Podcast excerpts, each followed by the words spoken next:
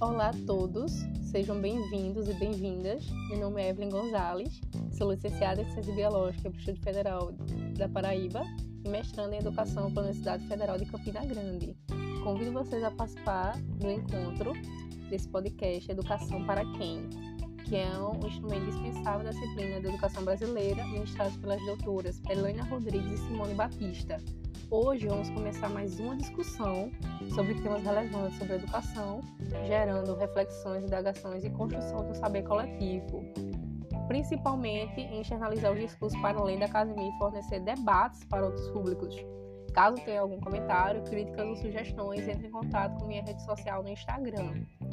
Diante disso, os temas discutidos hoje serão sobre o movimento operário e a educação na Primeira República, a prática libertária de Fabíola Félix, Histórias e Memórias da Educação no Brasil, século XX, de Marcos Freitas, e Educação e Brasilidade, a política de nacionalização getulista no contexto escolar em Lagedo, Rio Grande do Sul, 1939 a 1943, de Tiago Reisman.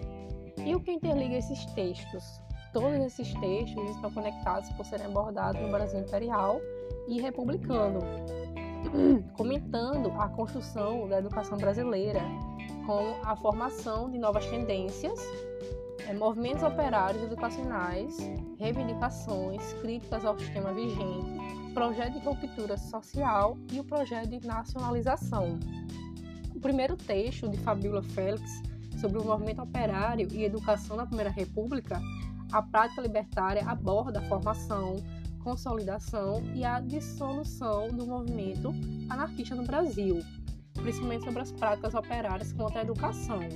O grupo era composto por pessoas comuns que tiveram a oportunidade de descobrir seu papel ativo na sociedade brasileira. Além disso, organizaram manifestações com a imprensa, comitês, greves e escolas no final do período colonial até os anos 90. Com isso ocorreu a formação dos libertários brasileiros, dando início à trajetória pedagógica libertária. As concepções libertárias eram utópicas e românticas, buscavam a mudança social, não foram colocadas em prática as ideias anarquistas, mas elas tiveram um papel muito importante na sociedade brasileira durante os séculos XIX e XX. Alguns dos teóricos do anarquismo são Balkin, Robin, Ferrer, entre outros. Teve também a construção de colônias anarquistas no período imperial e republicano. Por exemplo, a, colônia Sicília, que foi bastante importante para fortalecer o anarquismo no Brasil, de 1899 a 1894. No ano de 1899, é, a 1920 buscaram defender os interesses do nascente proletariado com a fundação das escolas modernas. E diante disso, o ensino ele era pregado, um ensino integral e racionalista. Eles acreditavam na ciência, combatiam a influência da igreja e essas escolas elas foram construídas de forma autônoma. O movimento operário teve bastante influência é, na prática libertária, mas principalmente também em relação à prática libertadora, como temos hoje como referência é, Paulo Freire, onde começou também o processo de produção capitalista, a hierarquia, a divisão social e a disciplina. Com isso, na Primeira República ocorreu a manifestação do proletariado, ocorreu também reivindicações sobre exploração, opressão pelo sistema capitalista, e com isso também teve o primeiro Congresso Operário Brasileiro. E o pensamento de esquerda no Brasil surgiu contra a sociedade burguesa e em busca de uma revolução social. Por outro lado, o Estado buscava a construção da cidade alienada, criando cidadãos saudados e pregando a passividade e a acricidade eram os pontos fundamentais na educação das classes populares. Já os libertários, eles buscavam um projeto de ruptura social. Entretanto, sem o apoio do Estado, as escolas eram sustentadas pelo proletariado. Diante disso, os libertários iniciaram a construção da educação libertária. As escolas elas foram é, serviam para alfabetização, tinham também outras iniciativas pedagógicas, como também a da Universidade, Universidade Popular e os centros de estudos sociais.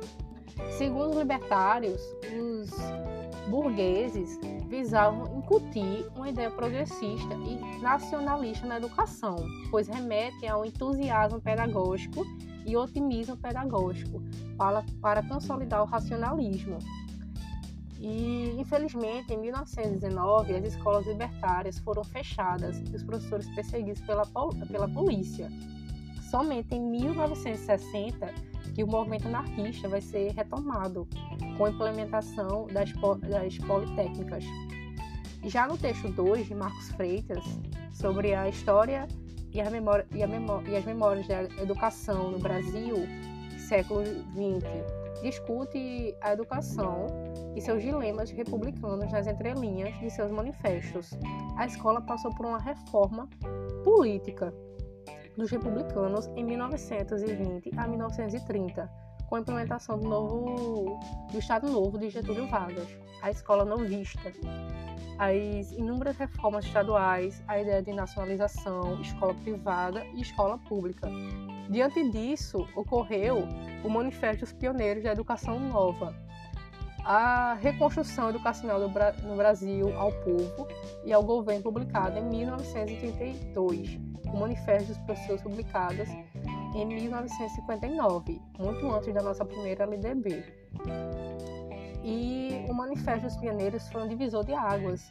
Ele definiu o campo da educação no âmbito das políticas públicas e indicou o lugar de ação de uma nova inteligência educacional. Com isso, ocorreu a construção da educação a partir das ideias de Alberto Torres Oliveira Viana, Alberto Torres e Oliveira Viana, no organizacionismo social, visando uma formação autoritária e centralizada, mas não foi aprovado.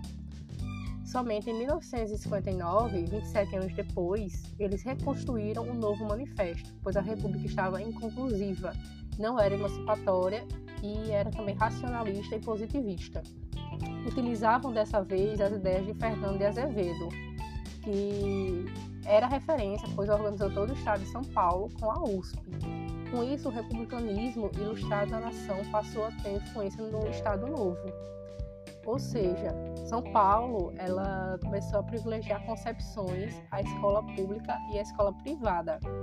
E no texto, 3, no texto 3 de Tiago Hensman, sobre educação e brasilidade, a política de nacionalização getulista no contexto escolar em Lajeado, Rio Grande do Sul, de 1939 a 1943, comenta a vivência da escola durante o Estado Novo, de 1937 a 1945, pode afirmar que foi a primeira ditadura militar do Estado Novo, pois iniciou a construção de um projeto de nacionalização, é, processo de colonização do Estado, inspetores de, da da polícia de nacionalização, inspetores da política de nacionalização, os currículos foram refeitos para se adequar ao projeto de nacionalização. Ocorreu também a formação da cidadania de mitos e representações, como por exemplo Tiradentes e Almirante Barroso. Os heróis nacionalistas faziam parte dessa construção de um projeto de nacionalização. Além disso, ocorria também a cantar em um nacional, valorizar a bandeira, enaltecer o Brasil enquanto nação de exportação de matérias-primas. Diante dessas exposições, nem sempre o diretor da escola concordava com as práticas realizadas pelos inspetores que realizavam punições e disciplinas, é, quando eles já estavam nas escolas, eles realizavam suas atividades normalmente, ou seja, eram uma forma, era uma forma de resistência. Eles não batiam de frente com, com eles, mas eles não se adaptaram, eles se adaptaram a essa conjuntura. E por fim, as reflexões desses textos, eles puderam me proporcionar novos olhares em relação, principalmente, à educação anarquista como foi esse movimento e a influência que ele teve durante essa educação brasileira, porque a partir disso tivemos novas possibilidades de, de pensar criticamente. espero encontrar vocês novamente para mais um episódio E agradeço a participação de todos os ouvintes e até a próxima.